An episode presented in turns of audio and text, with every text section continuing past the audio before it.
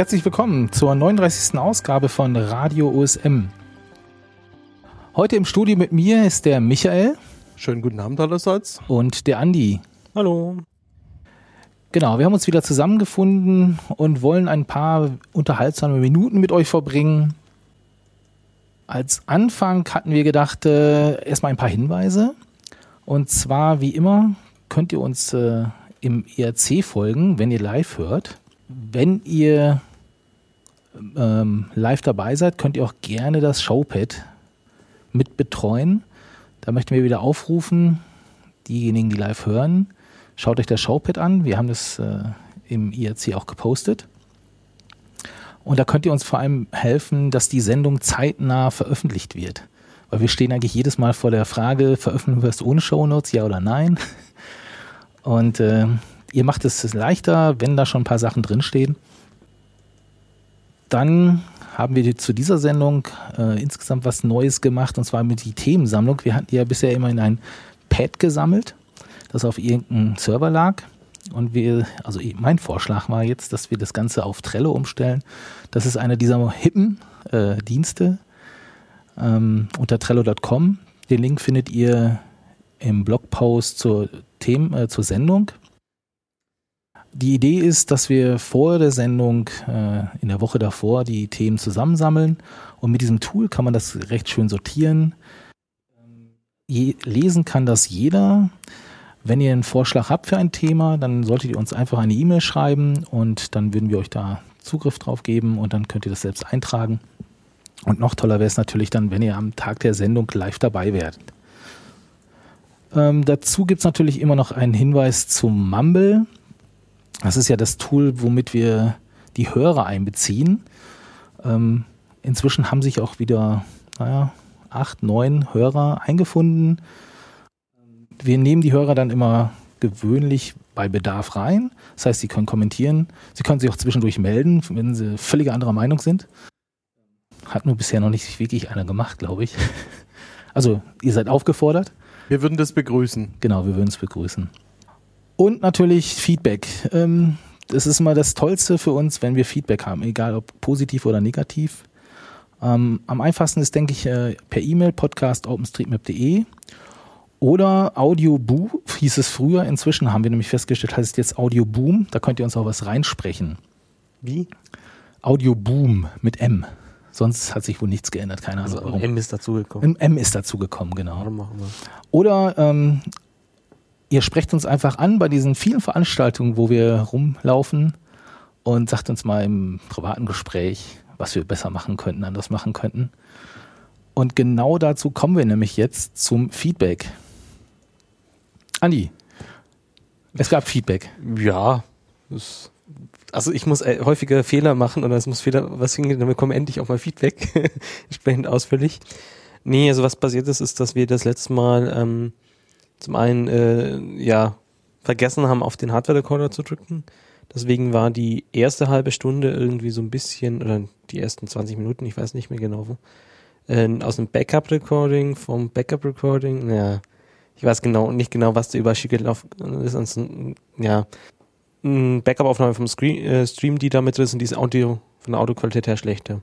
Dazu kam auch noch, dass wir mit äh, entweder die Leute mit der Internetanbindung oder wir mit unserer Internetanbindung bei Mumble irgendwie Probleme hatten es da irgendwelche Ruckler gab. Und ja, das ist halt so immer so eine Frage, wie schneidet man es dann? Also schneidet man es komplett raus, dass die Leute gar nicht mehr da sind und da, ja, muss man irgendwie noch einen optimalen Weg finden, weil wenn die Qualität zu schlecht ist, dann ist es wohl auch nicht mehr so hörenswert oder viele Leute ist anscheinend die Qualität dann doch wichtiger als irgendwie die Anzahl der Leute. Und da muss man halt einfach schauen. Und da wünsche ich mir auch Feedback, was, was euch da lieber ist sozusagen. Also unsere Idee war ja jetzt spontan für diese Sendung, dass wir das Ganze vorher testen mit den Leuten, die im Chat sind, dass wir das schon mal die gröbsten Probleme einfach da mal.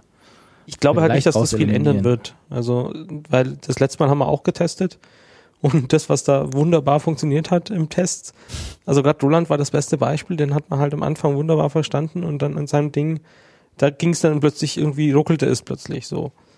Ja, wir müssen dazu sagen, dass der Rechner, den wir als Mumble-Client auch vorgesehen hatten, irgendwann mit die Grätsche Stimmt, gemacht das- hat. das hatten wir ja auch noch ausprobiert, auch ja. Thema. Plus, plus die Internetleitung, die wir haben, wo wir uns auch nicht sicher sind, ob die wirklich zu 100% fehlerfrei funktioniert. funktioniert. Naja, wir schauen einfach mal.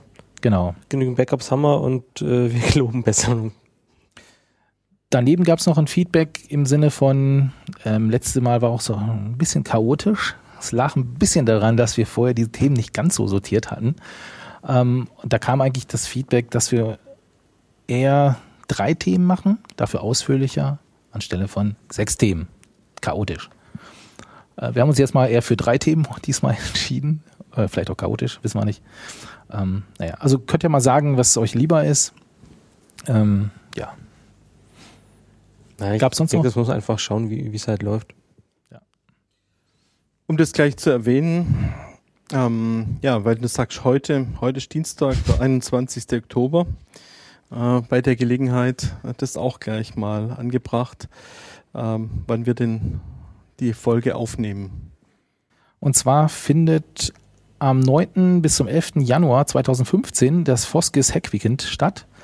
Und ich wollte es eigentlich nur erwähnen, weil von den 28 Betten sind inzwischen 25 belegt. Das heißt, ihr habt jetzt noch die Chance, euch anzumelden.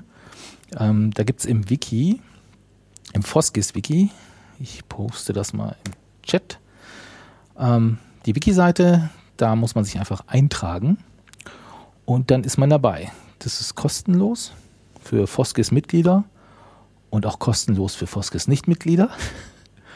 ähm, also man sollte irgendeinen Bezug zu OpenStreetMap dann schon haben, aber ähm, im Grunde ist es kostenlos. Und Themen werden da so sein, eigentlich kann man sein Thema mitbringen.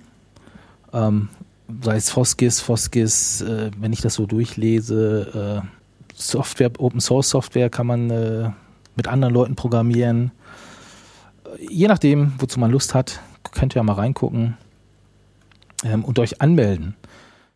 Ja, schön wären sicher auch Themen im Umfeld der, des Vereins, also der Foskis, des Foskis e.V. Äh, ich denke, da gibt's auch genügend zu tun in Bezug auf die Server und zur Konfer Konferenzorganisation. Ich weiß nicht, wie weit das gediegen ist, dass da dran gearbeitet werden soll. Ja, also wer Lust hat, sicherlich, äh, die Katja Haferkorn, die sich immer sehr um die Konferenz bemüht, ist, Ja. wird da sein. Ähm, genau, von uns wird der Michael da sein, vom Blog. Nächste News. Die Wahlen zum Board der US ja, wie, wie, wie heißt das? Äh, Local das Chapter. US, das Local Chapter. Ja, ist es ein offizielles Local Chapter? Es ist ein offizielles Local Chapter, ja. Okay. Äh, das ähm, US Local Chapters der OSM Foundation äh, sind durch. Ähm, dazu gab es entsprechende Ankündigungen auf der Mailingliste, die auf einen Blogpost äh, bei der US, äh, beim US Local Chapter verweist. Äh, gewählt wurden Alyssa Wright, Martin van Exel, Alex Barth, ein oder Ian Dies, ich weiß nicht, wie man ihn genau ausspricht, und Eleanor Tutt. Nächste News, äh, es gibt für QGIS ein neues Plugin. Äh, QGIS äh, ist ein, ja, ein GIS-System, also eine, eine Software, Ein die- Open Source. ein Open Source GIS-System, ähm, das schon längere Jahre gibt. Und ähm, es gibt jetzt eben im Rahmen einer ja so Art Praktikum oder irgendwie entstanden äh, ein Plugin, das die Overpass API als Datenquelle abfragt. Ähm, das ist neu, dass man die Overpass API abfragen kann. Äh, deswegen einfach als Erwähnung, dass es sowas gibt. Link in den Show Notes. Also für unsere GIS-Profis Genau, jetzt jetzt die OSM-Daten noch besser. genau. Vorge vorgefiltert und sonst irgendwas. ja, Mit entsprechenden Suchkriterien. hat Esri das auch schon? Das weiß ich nicht. Moment, also wenn, dann musst du schon Esli Argis sagen. Ja, Esri Arkis, Weil- selbstverständlich. Ja. Gut. Ähm, nächstes Thema, äh, nächste News.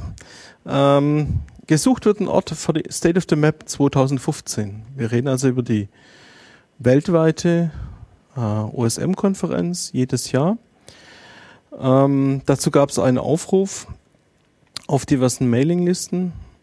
Ähm, wenn die deutschsprachige Community Lust dazu hätte, die Veranstaltung zu machen, äh, wäre jetzt die richtige Zeit, sich zu bewerben, sich da Gedanken zu machen und sich zu bewerben entsprechend.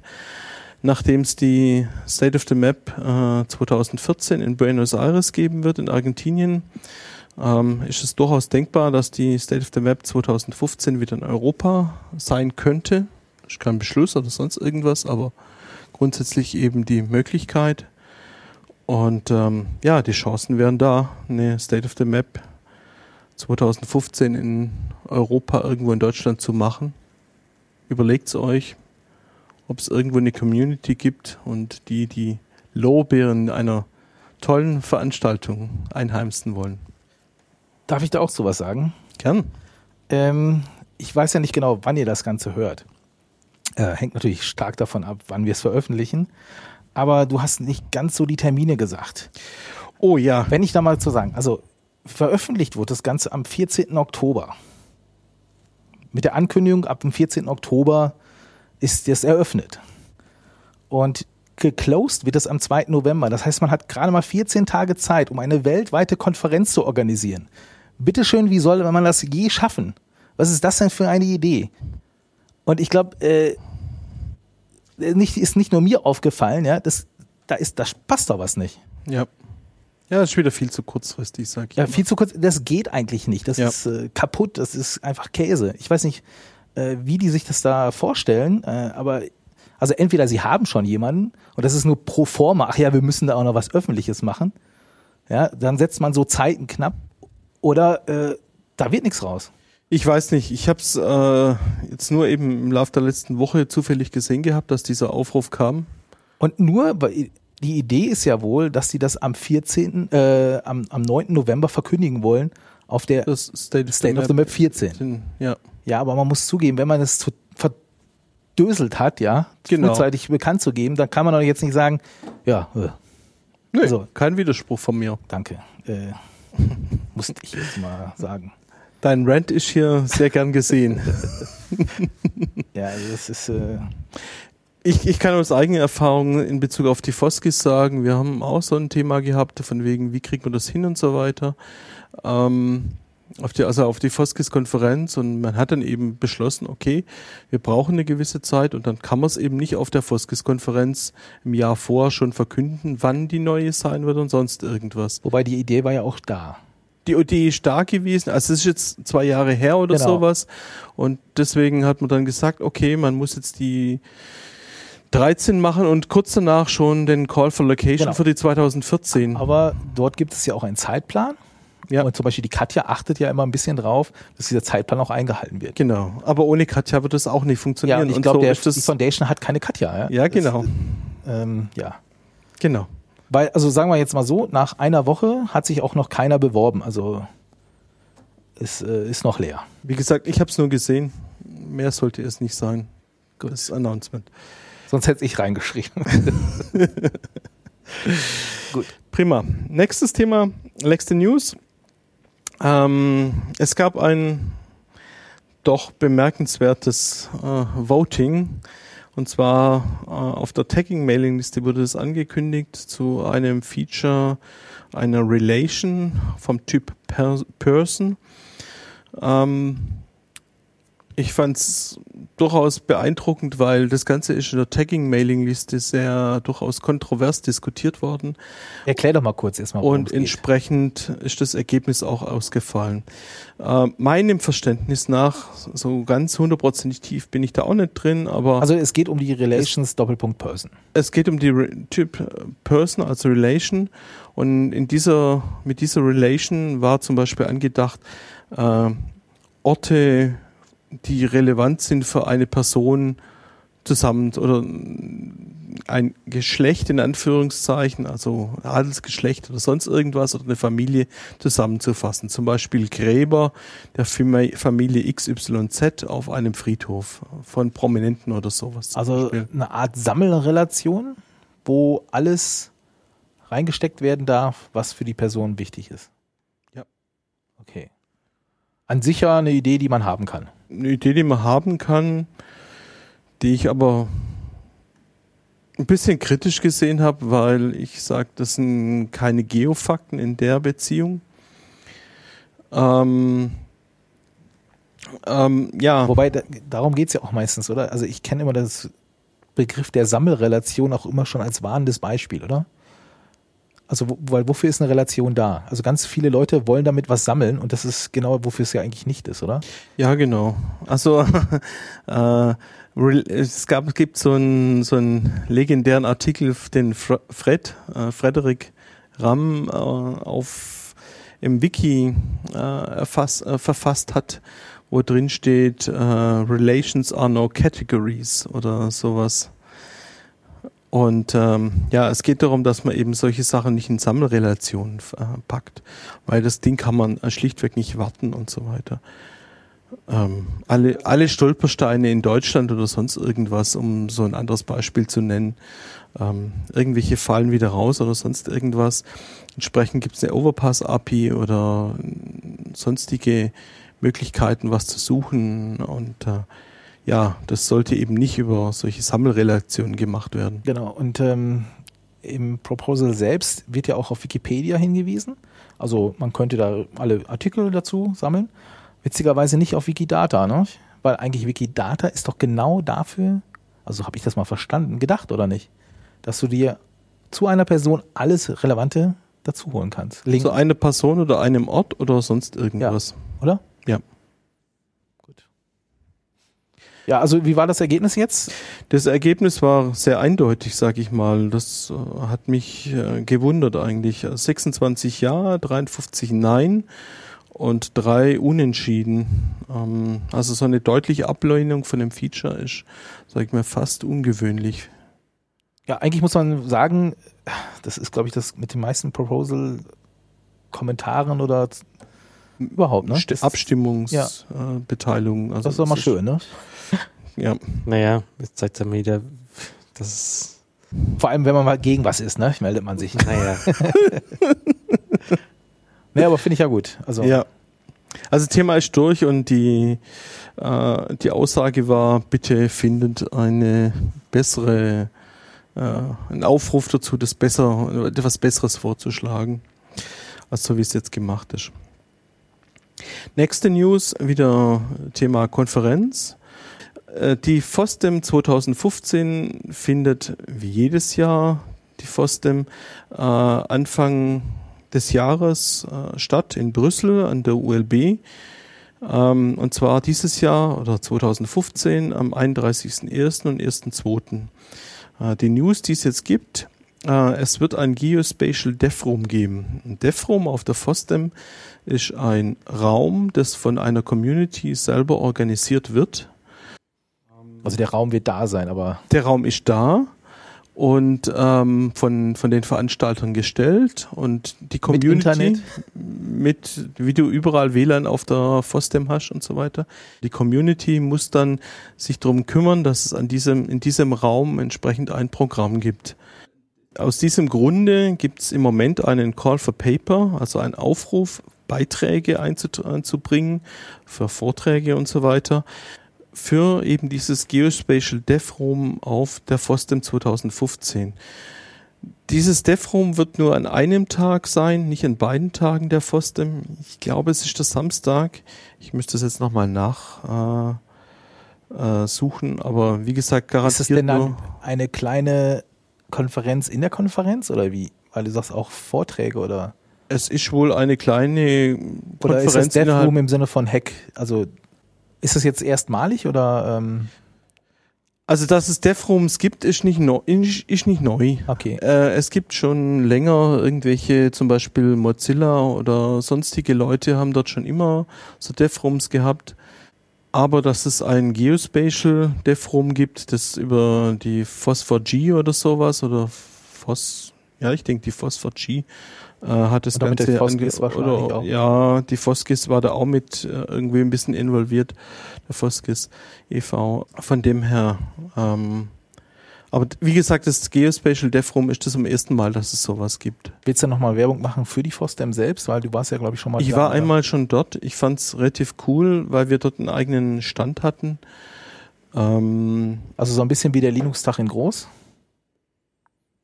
Ich war in den letzten Jahren nicht im Linux-Tag, aber es ist eine Monsterkonferenz eigentlich. Es sind zwei Tage mit, ich weiß nicht wie viel, zigtausend Leute, die da kommen. Tausend. Das sind tausend. Zig, also schon einige tausend, Ah, glaube ähm, Sie ist sehr groß, äh, sehr viele Tracks parallel. Ich weiß nicht, vier oder fünf, sechs Tracks parallel über zwei Tage. Auch entsprechend in den Dev-Rooms. Es gibt, ich glaube, drei, meinte ich mich zu erinnern, drei Haupthörsäle, wo Vorträge gehalten werden und die ganzen Dev-Rooms, wo noch Vorträge gehalten Also werden. das ist halt, die, die FOSDEM ist so der Typ von Konferenz, die ganz viele äh, Tracks parallel hat. Das ist, was, wo ist das nochmal? ist in Brüssel. Äh, Bei, in was vom Gebäude? Irgendeine Uni? Oder UL, ist eine? Uni, die ULB, die Université Libre de Brüssel oder, oder sowas heißt die ULB. Wahrscheinlich ganz anders heißt sie aber. Ja, ich, ich, ja, wie man es dann ausspricht, sei Also mal Fall in dahingestellt. Brüssel, genau, ja. Ähm, und es ist keine klassische, also es ist es ist keine klassische OSM-Konferenz, sondern das ist eine allgemeine Open Source, freie äh, Geschichten. Äh, da gibt's Sachen zu Linux oder oder sonstigen Sachen wie, ich habe vorher schon erwähnt, Mozilla. Auch so. Sicher auch Open Hardware oder sowas. Äh, ich habe dort zum Beispiel, wo ich dort war, einen Vortrag gehört zu OpenWrt, diesem Router-Betriebssystem. Äh, zum Beispiel hat der Hauptmaintainer einen Vortrag gehalten und so weiter. Also es ist ein sehr breites Spektrum. Und wie gesagt, das ist zwei oder drei Jahre her, dass ich jetzt dort war. Ähm, und wir hatten dort einen OpenStreetMap-Stand. Und ich denke, dass wir das vielleicht dieses Jahr auch wieder entsprechend hinkriegen werden, einen Stand, wobei die Bewerbungsfrist ist, glaube ich, überhaupt noch äh, für die Stände und äh, äh, da ist dann noch nicht gesagt, dass wir äh, auch Zusage kriegen, einen Stand zu machen. Aber was ich damals eben cool fand, war, dass wir Franz also Leute hatten, die Französisch gesprochen haben, vor allem von der französischen OSM. Franzosen. Genau. Ähm, Belgier, Leute, die äh, Könnte Niederländisch, alles Europäisch Deutsch. vernetzen auch, ne? Ja, äh, Leute, die Englisch gesprochen haben und wir konnten quasi mehr oder weniger jeden, der irgendwelche Fragen hatten zu, zu OSM direkt in seiner Landessprache betreuen. Und das war, ich fand das einfach cool. Auch äh, werde ich mich immer dran erinnern, dass irgendjemand hergekommen ist, der mehr so aus der Künst Künstlerecke war und äh, einfach gemeint hat, Thumbs up, also hat gemeint, OSM super Projekt, findet er jetzt richtig cool und ähm, er wollte uns einfach mal loben. Also das ist dann auch schön, wenn du auf einer Konferenz dann mal nicht nur Fragen kriegst, sondern auch äh, vielen Dank für die Arbeit, die ihr macht. Genau, also öfters vorbeikommen und loben, ne? Genau. nee, wie gesagt, ich fand's einfach cool. Also die, die Konferenz ist sehr überlaufen. Ich habe gesagt, es sind sehr viele Personen da. Man sollte sich davon nicht abschrecken lassen. Also es bildet sich halt beim Mittagessen dann die üblichen langen Schlangen und so weiter, wie das auf so großen Konferenzen halt durchaus üblich ist. Aber ähm, es ist alles eine sehr coole Atmosphäre gewesen, trotzdem, dass es lange Schlangen gab und sonst irgendwas. Stimmung war einfach gut. Zwei Tage lang. Und ich gehe im Moment davon aus, dass wir wieder einen Stand machen werden. Ob dieser Stand an dem einen Tag dann da sein wird oder ob man aufs Dev-Room verweist, dann an dem einen Tag oder wie wo war es. Das ist alles noch offen, das ist alles noch ein paar Tage bis dahin, aber Und äh, wo wird sich das, wo wird das organisiert? äh, die Also wenn man- Diskussion. wenn jetzt ein Hörer Interesse hätte. Die Diskussion ist bis jetzt in ähm, ein paar Mailinglisten gelaufen. Zum einen auf der Foskis Mailingliste, zum einen in der Talk Mailingliste gab es ein paar Diskussionen. Ja, das sage ich mal, sind die Hauptgeschichten gewesen. Es gibt, glaube auch, ich weiß nicht, ob es schon wieder eine Wiki-Seite zur FOSDEM gibt. Du FOSDEM. sprichst jetzt vom OSM-Wiki. OS, ich rede vom OSM-Wiki und Nein, ist noch nicht. ist noch nicht, ja. Ich weiß auch gar nicht, wie es mit 2000 Also wenn ihr jetzt vielleicht reinguckt, ist es Ja. dann angelegt? Genau. Ja, es wird, wird zumindest Sinn machen, da was anzulegen, weil es dieses Geospatial Dev Room gibt. Das müssten wir auf jeden Fall mal äh, erwähnen und verlinken. Gut. Ähm, to do für nachher. Es gibt die Seite FOSDEM auf jeden Fall im OSM-Wiki und von dort wird dann 2014 äh, verlinkt sein. Und ja, 2012 war ich auf der FOSDEM, also Januar 2012 oder Februar. Genau, kommen wir zu einem Hauptthema, wobei ich nicht sagen muss, das hat nichts mit der Länge zu tun. Mapillary, der freundliche Dienst aus Schweden. Schon wieder. Schon wieder, ja. Und zwar gibt's äh, die News, und zwar die News in dem Sinne, dass ich gezwungen wurde, durch das Update von iOS 8, äh, habe mich gezwungen, meine Bilder nicht mehr über die App hochzuladen, weil das wurde unendlich langsam. Habt ihr das auch äh, festgestellt? Ich habe, habe ich das? Na, Moment. Also nein, ich habe seitdem, glaube ich, noch keine Bilder wieder gemacht. Also äh, ich hatte äh, ein Bild in zehn Sekunden. Ähm, habe ich mir da, habe ich dran erinnert, dass es auch so ein Skript gibt. Hatte irgendjemand mal veröffentlicht auf GitHub.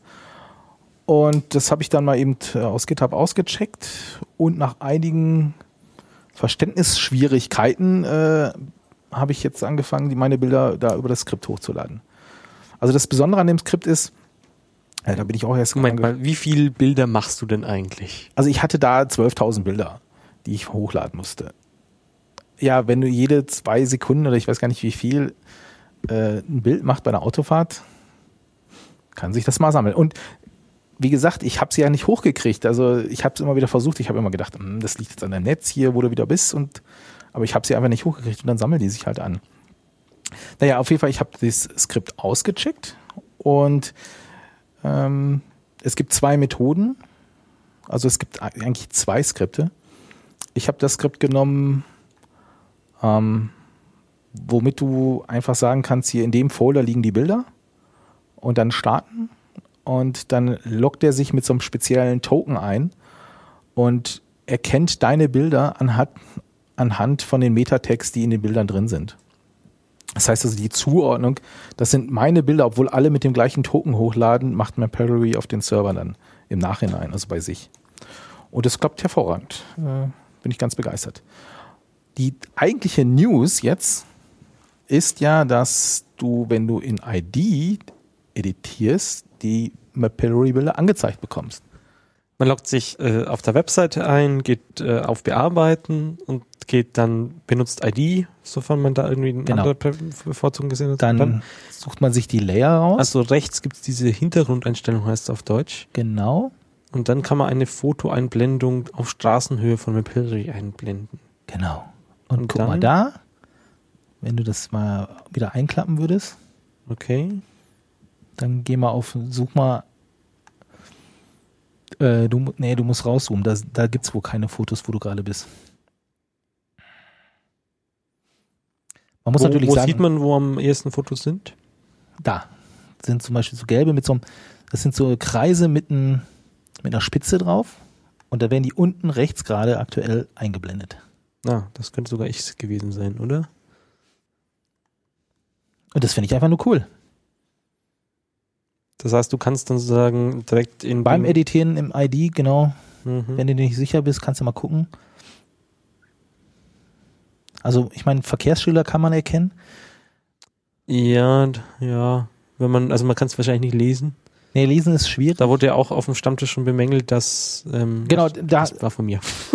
Genau, auf dem Stammtisch Ähm. äh, wurde bemängelt, dass die Qualität nicht so gut ist. Ich habe mal versucht, Nenn, dass da- das, was man hochschiebt, nicht mehr in 1 zu 1 der Qualität rauskommt oder so. genau, weil das wird, das wird wirklich auf 1024 äh, skaliert. Und ich habe auch nicht gefunden, irgendwie, ob man noch ans Original rankommt. Also selbst Dann mach doch mal ein Issue bei GitHub auf. als eingeloggter User, ähm, genau, was mir dann auch noch aufgefallen ist, ähm, die machen ja einige Sachen unkenntlich, wie die Kennzeichen von Autos. Ja, was sie halt versuchen oder Gesichter, äh, klappt aber nicht 100%. Also Genau, da sind sie, manchmal machen sie auch Straßenschilder. Was etwas doof ist, wenn man die erkennen will. Ja, wenn es dein eigenes Bild ist, kannst du auf Bearbeiten klicken und das dann wieder zurecht. Nee, nicht mal. Also du, das geht, kann eigentlich jeder. Äh, bearbeiten klicken und dann diese Dinger da zurechtschieben. Weil ich nicht weiß, wie das bei schon ausgegrauten Zeug ist. Ja. Naja. Nee, aber ähm, insgesamt finde ich das eine super äh, Sache. Ähm, und ich habe mich jetzt gefragt, gibt es eigentlich schon ein Yosem-Plugin dafür? Da wären ja vielleicht sogar mal die Hörer. Ihn können sich dann in den Kommentaren sozusagen Genau. beantworten. Könnt ihr euch ja mal angucken. Ähm, also rechte Seite Fotoeinblendung anklicken und schon könnt ihr Fotos der Umgebung sehen. Sofern da äh, von jemand mit Mapillary schon vorbeigefahren ist. Genau, natürlich. Ja.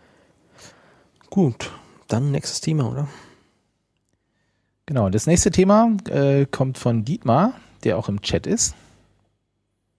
Ja, vor allem auch im Mumble. Und im Mumble, richtig? Dietmar? Ja. Wir waren, wir waren auf der Intergeo in Berlin. Ja. Ich war äh, zum ersten Mal da, hatte mich vorher angemeldet, dass ich auch auf dem Park äh, einen Vortrag halten wollte zu meiner Hausnummern- und Straßenlistenauswertung und äh, habe dann auch die drei Tage Messe mitgemacht. Genau, und ähm, da du jetzt das erste Mal da warst, wie hast du das Ganze empfunden? Also so ersten Tag, was hast du gedacht? Ich bin die meiste Zeit am Stand gewesen, aber zwischendurch immer mal eine halbe Stunde wieder durch die Hallen gelaufen. Es sind ja fünf Hallen gewesen, doch ziemlich viel, äh, große Stände und äh, ziemlich großer Bereich die Messe. Und äh, ja, gab sehr viele konventionelle Stände mit den Geodäsie-Geräten oder äh, es gab auch sehr viele Stände mit ziemlich großen Drohnen, wo Angebote waren zur äh, Befliegung. War insgesamt schon interessant. Ja, das muss man sagen, diese Drohnen, das hat sich in den letzten Jahren so ausgeweitet und inzwischen hat es, glaube ich, jeder am Stand gehabt, oder? Warst also du gefühlt? auf jeder Intergeo, Mark, bisher? Nee, nicht auf jeder. Aber auf wie vielen? Hm, fünf, glaube ich. Okay. Ja, und also da, äh, ja, da, das, das ist mir auch aufgefallen. Also zurzeit ist Drohne äh, beliebt. Also das können jetzt alle. Ne, man muss eigentlich konkret und, sagen Quadrocopter, weil ich finde, dieses, dieses Ding wie Drohne inzwischen seit alles Mögliche ist. Drohne ist alles, ja, ja. Das ist schlimm. Es ist. Ja. Ähm, eigentlich sind das die männlichen äh, Bienen, aber das, daran denkt halt heutzutage niemand mehr. Ja. Genau, also, genau. Also normalerweise ist die Intergeo ja so eine professionelle Messe, bestimmt uralt, ne? Michael, er könnte bestimmt dazu was sagen. Ähm, genau. Also ich fand sie jetzt ehrlich gesagt dieses Jahr extrem langweilig. Also ich bin da mal wieder rumgelaufen und äh, so eine Mischung zwischen aus China hergestellten komischen äh, Messlatten äh, über irgendwelche Leute, die irgendwelche komische Software da vertreiben wollen. Ähm, ja, also ist, ich sag mal, für den normalen Mapper oder für den auch geo-interessierten Mapper ähm, äh, ja, hält sich in Grenzen. Wobei, ich meine, natürlich der beste Stand war natürlich der Open Source Park, also quasi den, den wir mit betreut haben. Und das lag auch so ein bisschen an dir und den anderen Vorträgen. Ne? Äh, wie hast du da gedacht? Ja, ich war vorher ein bisschen überrascht, äh, weil ich erst durch euch äh, mitbekommen habe, dass äh, die Zusage kam. Die kam leider nicht vom Veranstalter, das war ein bisschen überraschend. Und äh, dann waren auch relativ wenige Vorträge da, sodass eigentlich jeder Vortrag mindestens zweimal gehalten wurde in den drei Tagen. Ich habe an allen drei Tagen auch äh, einen Vortrag gehalten. Ja, wobei du musst ja sagen, ich glaube, der gewöhnliche Besucher der Intergeo ist nur einen Tag da. Und deshalb wäre natürlich für ihn schade, wenn, wenn du jetzt mit deinem hervorragenden Hausnummernvortrag nur am Mittwoch und der kommt am Dienstag oder, oder nicht? Also das fand ich jetzt gar nicht so schlimm, dass die Vorträge jeden Tag sich wiederholt haben. Ähm, was mich schon überrascht hat, war, wie voll es eigentlich war, oder? Also wir hatten äh, da ja so einen Forumsbereich mit, was schätzt du, wie viele Sitze waren da? Also wie viel, wie viel Sitzplätze? Ich schätze mal so 30, 40 Leute haben da ungefähr hingepasst. Genau, sitzend. Und also an dem, ich glaube, der Mittwoch war dieser besucherstarke Tag, ne? Morgens vor allem. Und wenn man sich da die Fotos noch anguckt, da, da standen sie noch in zwei, drei Reihen. Da drum. Und wenn man zu den Nachbarständen guckte, da war fast gähnende Leere so. Ne? Ja, aber es, ich fand es zum Teil aber schon fast Zufall, ob die Leute dann da waren, weil sie gerade am äh, Vortrag interessiert waren oder weil sie gerade vorbeiliefen. Es gab ja Zettel, die da ausgelegt waren, aber ähm, du hattest dann schon festgestellt, morgens äh, der erste Vortrag um 10, da kamen quasi fünf oder acht Leute, die dann, wo du dann weißt, die waren wirklich wegen dem Vortrag da und tagsüber liefen einfach viele da rum und äh, haben dann halt zufällig äh, zugehört. Von daher war nicht so zielgerichtetes Publikum da wie auf einem normalen Vortrag auf einer Sottem oder auf einer Foskis. Klar, also das, das glaube ich auch, klar. Wobei mich hat auch gewundert, dass die Leute einfach stehen geblieben sind und mal zugehört haben. Ähm, vielleicht, weil auch das Thema und auch die Präsentation und alles ein bisschen anders war wie auf den anderen Ständen, ne? Weil in so einen Stand in dem Sinn habe ich jetzt woanders nicht gesehen. Ja, es waren wo schon, wirklich Leute, Entschuldigung, ja, es waren schon so, dass die Vorträge auch äh, sich eher wirklich an Publikum äh, gewandt hat, äh, die einfach noch nicht so tief drin waren. Das waren schon eher allgemeine Vorträge, ähm, was schon okay war, weil die Leute einfach wirklich unvorbereitet zum Teil kamen. ja, also ich muss auch sagen, also dieser, dieser Vorstand, äh, Vortragsbereich da und so, das war wirklich gut. Daneben hatten wir ja noch zwei Inseln mit Projekt, äh, mit Ständen. Das war auf der, also in der Mitte quasi, waren die Open Source Projektstände im Sinne vertreten von OpenStreetMap oder OpenCMap. Und der, also der Abschluss bildete dann äh, so ein Stand oder so, so ein Würfel mit vier Ständen aus Firmen, also aus Open Source Firmen, die, die im Bereich tätig sind.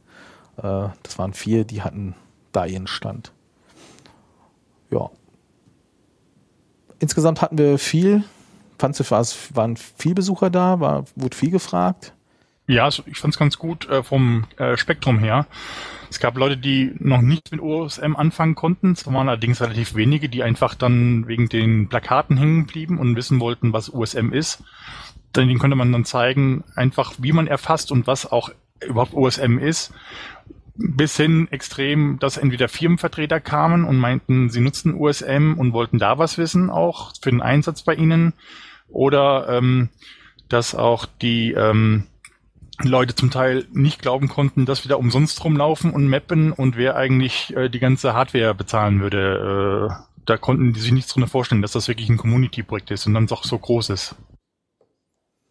Ja, ja, also wenn ich jetzt so die Jahre sehe, muss ich sagen, dass dieses Jahr viel, viel weniger da waren, die OSM nicht mehr kannten. Also in den, glaube ich, den- im ersten Jahr, wie ich mal da war, da merktest du schon, dass, dass viele gefragt haben. Also die Fragen wurden ziel oder wurden spezieller, ähm, aber nichtsdestotrotz äh, denke ich auch ganz wichtig und interessant, da mal einen Ansprechpartner zu haben.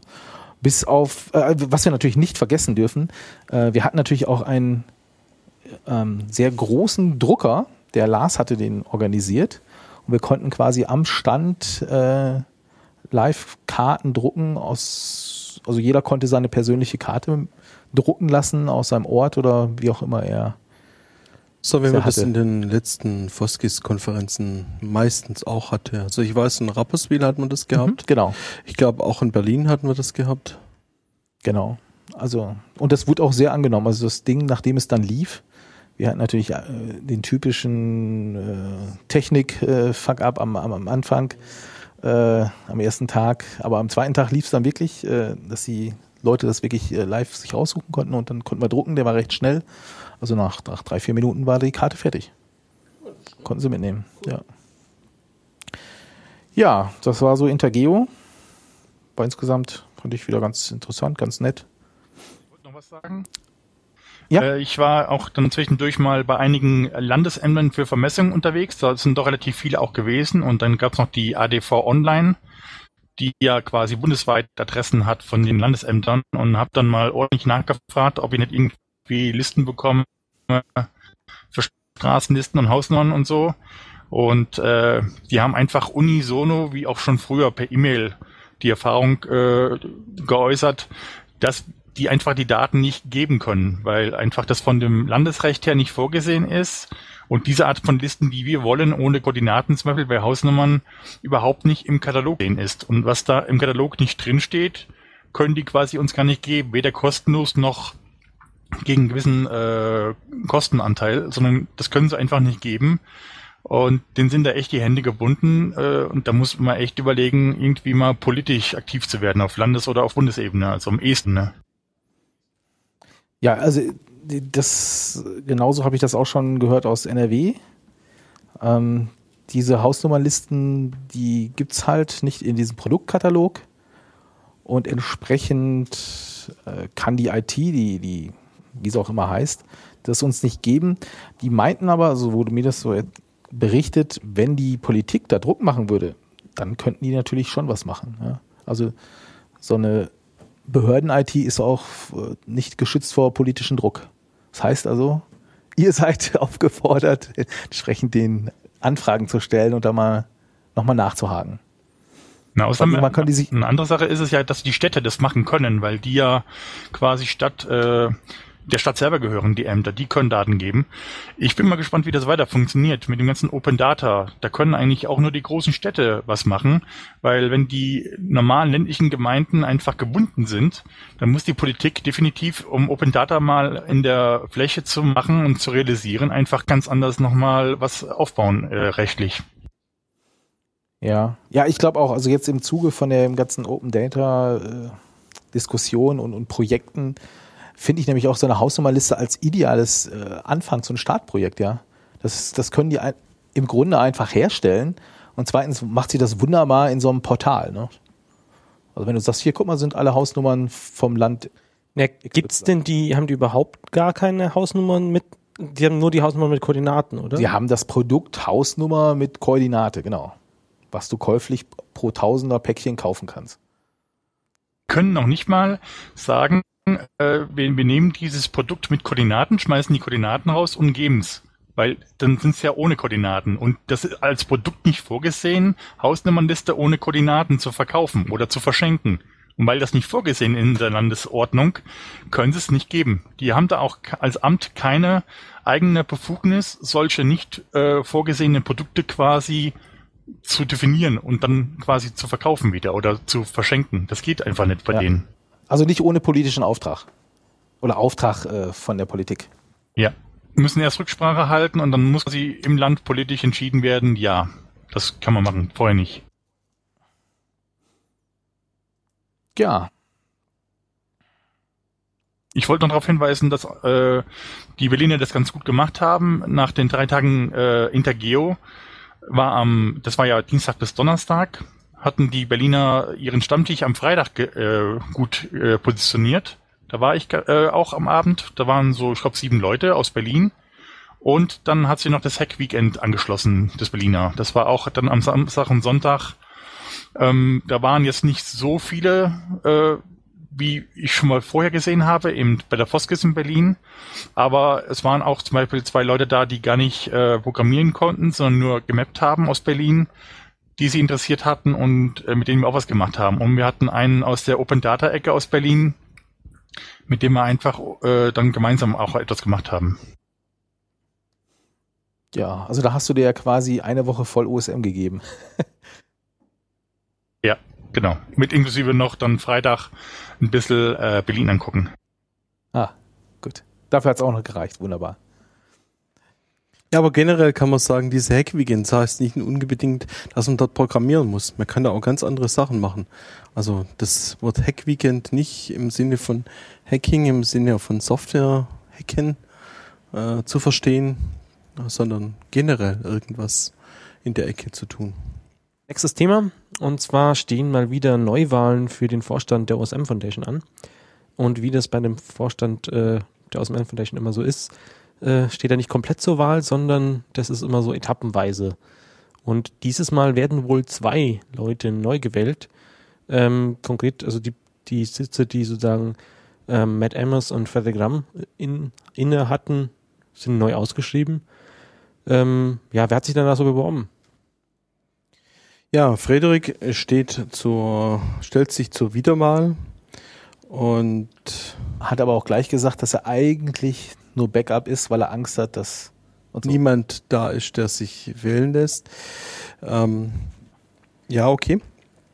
Äh, und Peter Barth, äh, auch bekannt als Peter. Kennt man äh, aus der letzten Folge zum Beispiel. Genau, äh, aus Passau. Und Marek Klischak, ähm, ja. Kennt ähm, man für komplizierte Wiki-Seiten. das war jetzt dein Kommentar Ja, dazu. Ähm, ja, jemand hier aus, der schon im Bereich München gearbeitet hat, jetzt im Bereich Nürnberg beruflich tätig ist und sich auch viel mit 3D und so weiter beschäftigt hat. Ist es noch offen, oder? Also man muss halt Mitglied. Zwei Sachen müssen erfüllt sein, damit man ähm, sich wählen lassen kann. Man muss ein reguläres Mitglied der Foundation sein. Oh, dann dürfte ich das gerade gar nicht. Aber kommen wir nachher zu? Ja gut, du musst schon nur deine Adresse einreichen, dass du äh, normales Mitglied bist. Das ist ja keine Geschichte, die man nicht ändern kann. Und das zweite Thema ist die Frist. Äh, die Deadline, äh, um nominiert zu werden, ist der, 3 und der Donnerstag, der 23. Oktober. Oktober 2014. Und da ihr wisst, dass wir am 21. aufnehmen, ist die Frage, ob wir das noch schaffen vorher. genau. Ob ihr das hört, dass ihr euch noch schnell bewerben könnt. Es werden auf jeden Fall Kandidaten da noch gesucht. Was mich ein bisschen wundert im Moment gerade ist, dass bis jetzt quasi nur Leute aus der deutschsprachigen Community da wieder da sind und sonst niemand. Hängt damit zusammen, dass auch auf der deutschsprachigen Mailingliste geworben wurde, glaube ich. Ja, aber der Richard Weed hat zum Beispiel auf der englischsprachigen und auch in entsprechenden Blog-Einträgen und so weiter geworben. Also die Aufrufe sind sehr wohl da. Ähm, gut, ich habe jetzt nichts persönlich gegen äh, irgendwelche deutschsprachig lastigen äh, Geschichten, aber es gab ja in der letzten Zeit äh, auch die Diskussion äh, innerhalb der OSF, OSMF Talk Mailing Liste. Aber wollen wir kurz vorher noch mal kurz erzählen, also es stehen jetzt Wahlen an. Wenn ihr Mitglied seid, dürft ihr wählen. Mitglied kostet 15 Pfund pro Jahr. pro Jahr. Da geht ihr auf die OSM Foundation Seite. Das weiß ich zufällig, weil ich noch vor ein paar Tagen bezahlt habe. Ich auch. Ich habe gemeint, es sind 13 Pfund, aber Da, äh, da kommen wir nämlich zu den wieder, also genau, da könnt ihr Mitglied werden. Wenn ihr mal Mitglied wart, äh, so geht mir das eigentlich jedes Jahr. Ich weiß nie, wann habe ich bezahlt. Habe ich jetzt bezahlt? Bin ich gerade Mitglied? Bin ich gerade nicht Mitglied? Das war auch eine Anfrage, die ja über Twitter kam. Äh, wie kann ich eigentlich sehen, bis wann ich Mitglied bin? Und zurzeit ist so das Prozedere, du bekommst eine E-Mail, wenn das ausläuft, also kurz vorher Mhm. bekommst du eine E-Mail. Genau. Danach musst du suchen bei dir in deinem E-Mail-Postfach. Das ist so eigentlich alternativ. Du schreibst eine E-Mail an die Foundation und fragst nach. Ich glaube an Membership. äh, oder Membership. Mem Membership. also es gibt, gibt mehrere E-Mail-Adressen, da kann man auch nachfragen, wie sieht's aus, muss ich bezahlen und so. Genau. Aber im Grunde auf der Seite gehen, 15 Pfund zahlen, geht per PayPal und per Oder Überweisung, über SEPA-Überweisung für die deutschsprachigen. Genau. Ähm, man, kann, man muss auch nicht 15 Pfund überweisen, ist vielleicht als praktischer Hinweis, sondern äh, man kann auch das entsprechende Pendant in Euro überweisen. mit einem tagesaktuellen Kurs oder wie? Ja, Hä? Wirklich? ja, so viel wandert das Pfund ja nicht zum Euro. Also Schon 15 relativ Euro. Mm, Ich weiß nicht mehr. Es ist ein bisschen mehr als äh, so irgendwie Größenordnung 20 Euro oder Das sind 18, 18 Euro, 18 Euro irgendwas. Ja, aber Ähm, dann bezahlt ja jeder was anderes. Gut. Mag sein. also das, Ich das Thema 15 ist, bezahlt. das Thema ist einfach, dass du teilweise bei manchen Account, Bankaccounts oder Bankkonten so dann Umrechnungsgebühren hast. Aber wenn du das in Euro bezahlst, dann hast du diese Umrechnungsgebühren nicht. Dann hat vielleicht die äh, Foundation jetzt, die ja. Umrechnungsgebühren. Okay. Okay, also eigentlich wollten wir nur sagen, für 15 Pfund dürft ihr wählen. Genau. Genau. Wenn euch das wichtig ist. Die Frage ist, warum sollte euch das wichtig sein? Die äh, Foundation hat ja zumindest in den letzten Jahren versucht, nicht irgendwie das bestimmende Glied zu sein innerhalb der Community oder innerhalb des Projektes, sondern einfach einen entsprechend, entsprechenden Rahmen zu bieten für, für das Projekt, in dem die Foundation offiziell die Server betreibt und so weiter.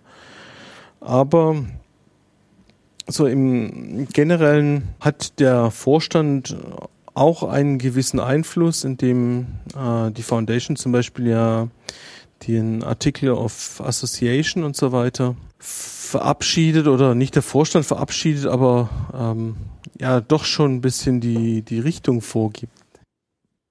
Ja, also ich glaube, worauf du eigentlich hinaus willst, ähm, wir hatten mit Frederik ja jemanden reingewählt, der vor einiger Zeit oder letztes Jahr bei, vor seiner Wahl äh, so gewisse Sachen erzählt hätte, die könnte er sich vorstellen, das wäre wichtig und so weiter.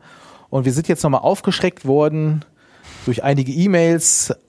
Äh, erstmals kam sie auf der OSMF Talk Mailingliste, wurden dann, wurden dann aber ähm, auch migriert quasi in die Talk OSM, OSM Talk Mailingliste. Und wenn man sich die so durchliest, jeweils englischsprachig, oder? jeweils englischsprachig, genau, äh, kann man ein bisschen erschreckt sein und auch einige, wie die Sarah zum Beispiel, hat sich auch etwas erschrocken über die Sachen, die da geschrieben wurden. Ja, beziehungsweise der Post von Sarah kam eigentlich aufgrund des Manifests, das äh, Frederik für seine Wiederwahl verfasst hat. Er hat da ein bisschen eben entsprechend einen Rückblick gemacht ähm, oder hat Punkte aufgegriffen, die er bei seiner letzten Wahl vor einem Jahr aufgegriffen hatte und hat da ein bisschen bilanziert und ich sag mal ein bisschen ins Nähkästchen schauen lassen, ein bisschen aus dem Nähkästchen geplaudert, äh, wie das Board funktioniert. Oder vor allem nicht funktioniert. Oder nicht funktioniert, wenn man es so nehmen will, ja. Genau. Also ähm, du meinst, was er vor einem Jahr geschrieben hat, ist dieses Manifesto. Also für gewöhnlich schreibt wer sich nominiert oder wenn er nominiert wird von jemand anders, ein Manifesto im Sinne von, das könnte er sich vorstellen, das, das sind seine Ideen, die er hat, das würde er gerne in dem Jahr machen oder in den zwei Jahren. Genau. Und er hat jetzt quasi so ein, ich betrachte mal rückwirkend, was ist passiert und bin ich selbst damit zufrieden und wie könnte es vielleicht anders sein, was müsste man anders machen und so weiter. Darauf gab es einige Reaktionen. Ja, es war relativ, äh, es kam viel, relativ viel Frust, sag ich mal, da drin raus über Sachen, die einfach nicht funktionieren, äh, dass das Board in gewissen Sachen nicht rund läuft. Äh. Ja, Gab es auch konkrete Aussagen, weil immer so bla bli. Er hat keinen Namen genannt, um das zu sagen.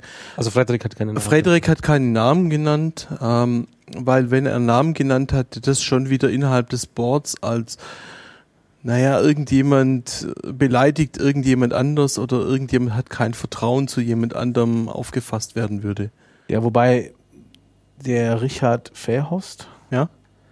selber Board, ehemaliges Boardmember. Ehemaliges Boardmitglied, hat ja ehemaliger, ehemaliges äh, OSM-Mitglied, äh, Foundation-Mitglied. Genau, seit bekannt als Potlatch-Programmierer, Potlatch 2 und jetzt auch in den letzten Wochen wieder Potlatch äh, Aktivprogrammierer.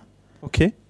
Ähm, hatte ziemlich klar auf, auch geantwortet darauf, auf, auf Frederiks Manifeste und sagte, äh, es ist klar, das Board ist broken. Ja. Also ich glaube, wenn das ein ehemaliger Mitglied sagt, äh, kann, braucht man da gar nicht mehr fragen. Also das ist ziemlich klar, die Aussage. Ja, Richard war Boardmitglied zu den Zeiten, als Steve noch im Board war und äh, ich sage jetzt nicht als Alleinherrscher oder sonst irgendwas, aber wo ich denke, viel nach Steves Pfeife gezanzt hat oder sonst irgendwie.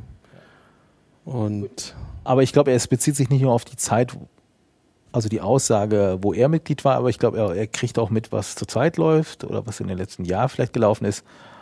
Und das hat uns nämlich auch eigentlich, oder wahrscheinlich nicht nur uns, sondern andere auch aufgeschreckt. Und deswegen finden wir, ist die Wahl wichtig weil es scheint nicht gut zu laufen in diesem Board. Nee, aber also in der Mail von Richard fordert ja auch eigentlich, dass der komplette Vorstand einfach mal zurücktreten soll und halt, dass alle auf einen Schlag neu gewählt werden soll. Gab es da irgendwie Feedback darauf oder? Das ist noch zu neu, sag ich mal. Das ist alles eine Diskussion, die im Laufe dieser, dies, des, oder? Ja, das ist ziemlich innerhalb der letzten okay, Tage. paar Tage jetzt äh, war, äh, gab noch keine explizite Reaktion darauf. Ich also meine, es haben sich zwei Leute drin aktiv, zwei, zwei Leute aus dem Board da drin aktiv beteiligt. Das war Frederik, vor allem auch über sein Manifest, aber auch in äh, einigen Kommentaren in Form von E-Mails, äh, als auch Simon, ähm, die ich persönlich meiner Einschätzung nach beide als sehr aktive Personen innerhalb des Boards einschätze und auch Personen, die etwas bewegen wollen. im Gegensatz zu, zu einigen und wenn man mit manchen Boardmitgliedern da so ein bisschen mal unter vier Augen spricht oder unter sechs Augen oder sonst irgendwas in einem kleinen Kreis, dann ja, kann ich, kann ich den Frust auch verstehen, der in dem, äh, in dem Manifest von Frederik klar zu lesen ist. Also dieses Manifest ist echt lesenswert. Es geht in dem Manifesto von Frederik darum, dass ihm eigentlich die Zusammenarbeit im Board nicht so gefallen hat in den letzten zwei Jahren, die er jetzt im Board Mitglied ist. Ähm, dass er eigentlich mehr für Transparenz wäre, dass er also am liebsten die Protokolle sehr frühzeitig ähm, der Community zur Verfügung stellen würde, das aber von den anderen Boardmitgliedern nicht gewünscht ist oder eher ablehnend behandelt wird. Genauso, dass er am liebsten die Tagesordnungen vor den Treffen auch schon veröffentlichen würde, wo, was den anderen auch nicht gefällt. Allgemein hat man irgendwie den Eindruck, als ist entweder das ganze Board gegen ihn oder es ist ein kleiner Teil im Board, der vernünftig ist und der Rest nicht. Und dann schreibt er halt so, dass sie eigentlich jetzt nicht viel zustande gebracht haben ähm, und das, was zustande kam, eigentlich nicht viel ist was er eben im Bereich Transparenz auch schreibt oder in Bezug auf Trademark, ist das Thema, dass ähm, es sehr schnell als jemand agiert gegen den Rest des Boards so ausgelegt werden würde von manchen Personen, wenn man das Protokoll vor seiner Absegnung durch alle schon irgendwo öffentlich äh, sichtbar hätte oder ein, eine To-Do-Liste oder sonst irgendwas, weil man dann ja ableiten könnte, dass irgendjemand mit seinen Sachen nicht hinterhergekommen ist oder sonst irgendwas derartige Themen sind da eben in dem Manifest zu lesen. Ja, wobei ich das auch wirklich seltsam finde. Ein Projekt, was Open Source macht, äh, eigentlich völlig transparent auf Mailinglisten eigentlich alles äh, darstellt und, und, veröffentlicht. Also ich meine, wir versuchen das auch, ja. Also äh, also bei uns kann man auch in die Themen vorher reingucken und so. Ähm, dass gerade der Vorstand da einen so ein, wir sind so ein Closed Shop machen und äh, wir lassen uns nicht in die Karten gucken. Vorsicht, da, da muss ich jetzt eigentlich wollte Michael, Rande Michael noch was sagen. Ja, sagen, es ist aber nur ein Teil des Vorstands, so mein Eindruck, mein persönlicher Eindruck. Michael, sag du was, du wolltest was sagen. Also Frederik hat halt anfangs versucht, die Protokolle relativ ausführlich zu halten, also nicht nur zu sagen, das Board hat beschlossen, wir tun X, sondern das Board hat beschlossen, wir tun X, A hat das gesagt und B hat das gesagt dazu. Und mittlerweile sind die Protokolle eigentlich nur noch so, das wurde beschlossen, Punkt. Ich glaube, das, was, was halt das Problem oder was, was Teile des Vorstands halt äh, da der Meinung sind, dass der Vorstand einheitlich auftreten muss nach außen. Ähm, und deswegen halt so Einzelmeinungen nicht nach außen dringen sollten oder so. Man muss sich immer einig sein sozusagen und dann ist halt auch klar, warum dann nichts vorangeht, wenn, weil es sind immer die, die extrem, ja, okay, die, die extremen Meinungen, die, die einen Schritt nach, außer nach außen sind. Und wenn man das jetzt von Haus aus immer so ein bisschen eindämmt und möglichst immer alle sind einverstanden und sonst irgendwas, dann geht's halt nicht voran. Ja, ja ich glaube auch, dass manche Boardmitglieder da ein bisschen Angst haben für irgendwelche Sachen, die nicht gut laufen oder sowas an die Wand gestellt zu werden. Irgendwie. Ja, also so also von wegen. Das, das Schlimmste, was denn passieren kann, ist doch jetzt, kein Mensch interessiert sich dafür und das Gefühl habe ich gerade. Wer liest denn bitte schon die Protokolle durch? Ich kenne keinen. Ja. Ja. Muss ich ehrlich auch gestehen. Genau. Es liest wahrscheinlich weltweit keiner diese Protokolle durch. Ja, weil sie einfach. Beziehungsweise die, die es sich durchlesen melden, sagen es einem auch nicht. Also ich, ich wüsste nicht, wann der letzte Post auf irgendeiner Mailingliste weltweit äh, im, im Protokoll stand das und das drin. Das finde ich aber komisch. Irgendjemand hat es mal eine Zeit lang gemacht, aber ich weiß Ja, der ist jetzt Vorstandsvorsitzende. Okay, Simon, ja. Ja, genau.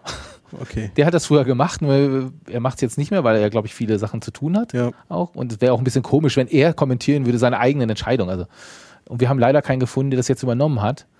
Ähm, der hat sich ja sogar damals, wie er noch nicht im Vorstand war, sich teilweise da reingeschaltet und zugehört und, und, und so weiter. Also er war auch schon vorher sehr aktiv. Genau. Ja. Aber ich glaube, Michael, Michael R., was du gesagt hast, äh, glaube ich, ja. Also ich glaube, Frederik wäre, ist ja eher so die Position mehr und transparenter und einfach veröffentlichen. Und es scheint andere zu geben, die da anderer Meinung sind. Kann man ja. Ja. Ähm, nur dann sollte man mal auch gucken, Michael, die Idee hatten wir ja auch schon mal. Äh, wir lesen nochmal die Manifesto äh, derjenigen durch. Was haben sie uns damals versprochen und was haben sie bisher gemacht? Ja, aber das finde ich halt auch nicht zielführend. Also da finde ich die Forderung mit äh, einmal den kompletten Vorstand neu wählen eigentlich effizienter. Ja, nur wir können das aus unserer Sicht ja nicht machen. Wir können es nur fordern. Oder okay, wir könnten jetzt. Also auch Teile des Vorstandes scheint die Idee gut zu finden, ne?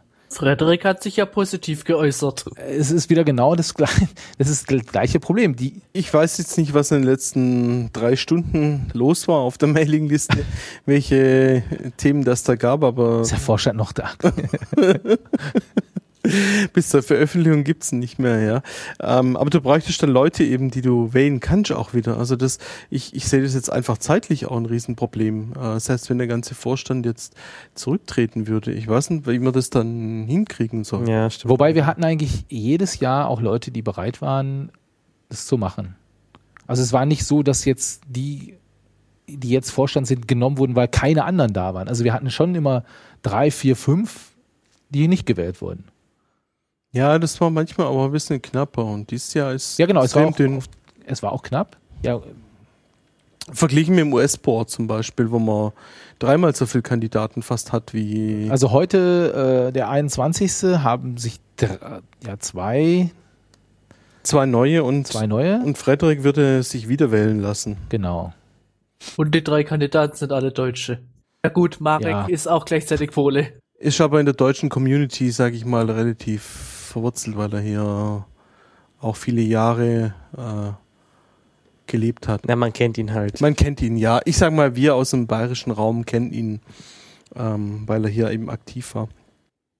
Also wir können eigentlich nur aufrufen, beteiligt euch an dieser Diskussion jetzt. Also wenn nicht jetzt, wann dann? Also nach zwei Wochen, äh, in drei Wochen braucht man dann nicht mehr drüber reden. Kann man natürlich auch, nur jetzt bringt es wahrscheinlich viel, viel mehr. Ja.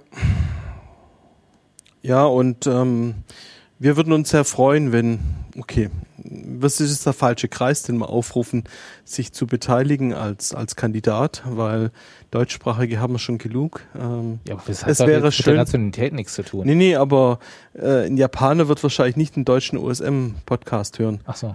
Äh, von dem her, es wäre schön, wenn sich aus den Deutschen noch mehr melden würden, auch im Zuge der Diskussion, die es in der letzten Zeit gab in Bezug auf Diversity innerhalb der Dinge mit Frauen und so weiter. Es sind wieder bis jetzt nur Männer, die sich gemeldet haben. Mehr kann ich im Moment nicht dazu sagen. Also, Mitglied werden, mit abstimmen. Der, der, das Informieren hast du nicht vergessen. Äh, hast noch Ja, natürlich informieren, na klar. Also vor allem halt eine eigene Meinung bilden, weil Genau. einfach nur Ding zu spielen ist halt auch nicht so sinnvoll. Ich habe eine Frage. Äh, wenn ich auf dem USMF äh, auf einer Wiki-Seite lese, dass einige mal gewählt wurden, zum Beispiel Oliver Kühn in 2010 und heute steht da Term Extended. Äh, der wurde 10 gewählt. Warum ist denn der nach vier Jahren immer noch nicht zur Wiederwahl? Und warum? Äh, der ist aber wiedergewählt worden. ah, auf vor zwei 13, Jahren, okay. meine ich. Oliver ist 2013, glaube ich, wiedergewählt worden. Ganz, ganz knapp, glaube ich, damals. Ja, ich meinte, ja. Aber die, also ich glaube, die Zahlen sind auch. Ich habe es gefunden. Das, in, äh, das steht dann zwischendrin mit re-elected, ja. Ah, okay. Dieses Mal einige aufregende Themen.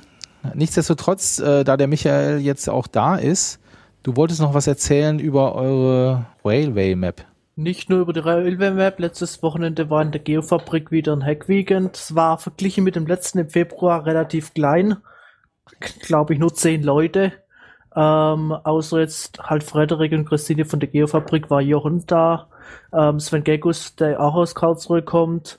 Ähm, Arndt, der Entwickler vom B-Router. Und ähm, Rory, der mittlerweile in der Geofabrik arbeitet. Ähm, und mit Alexander Mattheisen, Russikatze, habe ich zusammen an der Open Railway Map weitergearbeitet. Ähm, wir haben den Höchstgeschwindigkeits- und Mac und den Signallayer ausgebaut. Sehr schön.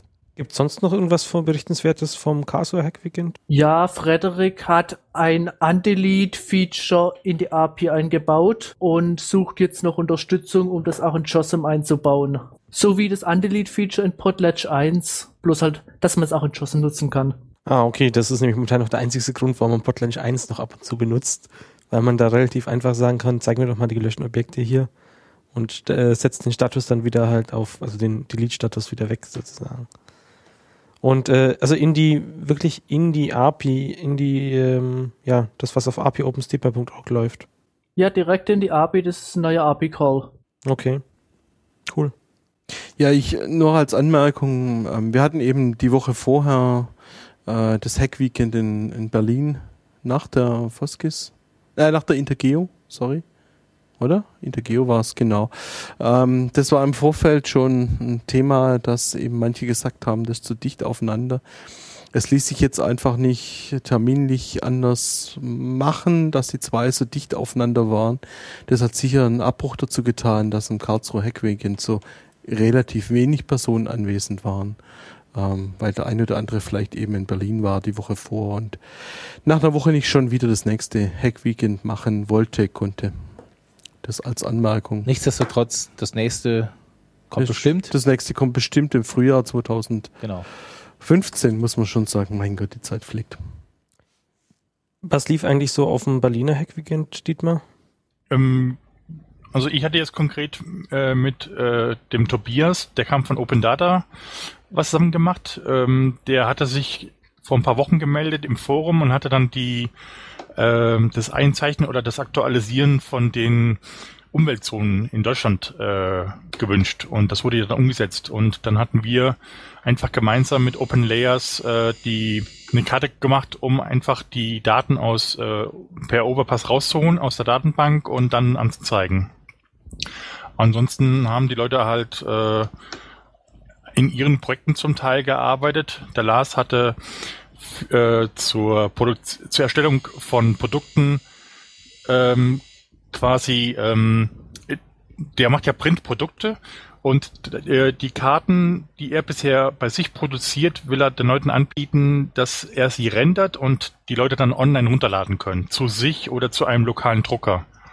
Und dann hat er noch äh, ich weiß nicht, wie der andere heißt, äh, ein anderer hatte noch für seinen BB-Bike-Org äh, noch die Erweiterung von Nominatium-Suche eingebaut. Ja, Wolfram dann wahrscheinlich, oder? Ja, stimmt, ja. Sonst noch Ideen, Meldungen? Das Open Railway Map aktiven Treffen. Ähm, das findet kommendes Wochenende in Bad Nauheim statt und da diskutieren wir über Spezial- und weniger Spezialtagging für Eisenbahninfrastruktur. Ähm, im Forum gibt's noch ein Thread dazu, wo ich grob zusammenfasse, was die relevanten Änderungen für Nicht-Eisenbahnmapper sind und was wirklich spezial ist, wie irgendwelche Spezialsignale bei, der, bei den Kölner Verkehrsbetrieben. Spezialsignale. naja, es ist ein Signal, das nur bei denen Was vorkommt. denn für Spezialsignale nur in Köln? Nennt sich HP3. Aha. Ähm, wir haben auch einen IRC-Channel, ähm, über den ihr euch einbinden könnt. Ja, die Bahn ist nicht überall hundertprozentig einheitlich. Äh, Es gibt in manchen Stellen äh, andere Signale als in anderen und so weiter.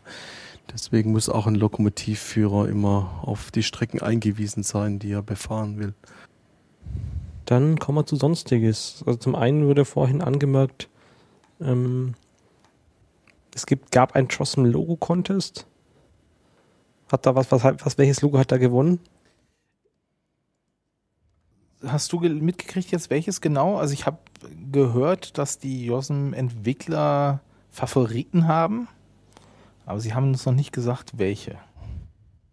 Man konnte per ich habe E-Mail abstimmen. gelesen, dass der Contest war. Ich habe es Also als Jossem-Entwickler. Nee, alle. Aber das war auch jetzt nicht, dass äh, die mit den meisten Stimmen gewonnen hat, sondern die wollten, glaube ich, ein Gefühl haben, was die Benutzer denken. Was die schön finden oder nicht schön. Also ihr könnt sie euch ja mal angucken. Ich finde, da einige sind recht gelungen. Steht natürlich auch alles in den Show Notes. Das andere Ding war ähm, dieses Einkauf aktuell Ding mit irg irgendwie Copyright OSM-Karte. Weiß jemand was davon von euch? Das war doch auf den Stammtisch in Karlsruhe, wurde doch noch irgendwas beschlossen oder nicht? Oder Michael, weißt du da vielleicht was? Ich hatte eben gelesen im äh, IRC, dass da äh, jetzt noch ein paar Änderungen erfolgen. Es gibt wohl einen Vorschlag und das wird noch angepasst und dann soll das wohl veröffentlicht werden. Ja, so ist es. Ähm, Ah, okay. Es gab diese eine Einreichung im Forum, die haben wir dann auf dem Stammtisch für gut befunden, aber gesagt, dass noch ein paar Änderungen dran notwendig sind, bevor das rausgeht. Und hast du, gibt es jetzt schon die Idee oder als Scan oder so? Oder Das ist im, im müssen wir alle jetzt unser das Einkauf aktuell angucken? Ähm, ich werde es einscannen, wenn ich es im Briefkasten habe in Karlsruhe. Gut, dann würde ich sagen, verabschieden wir uns. Wir wünschen noch eine gute Nacht, einen guten Tag, wann immer ihr uns hört. Ich sag mal Tschüss, bis dann. Am Mikrofon waren der Michael. Der Michael. Andi. Und der Marc. Macht's gut. Ciao. Ciao, ciao. Tschüss. Und natürlich die ganzen Hörer im Mumble, die sich aktiv beteiligt haben.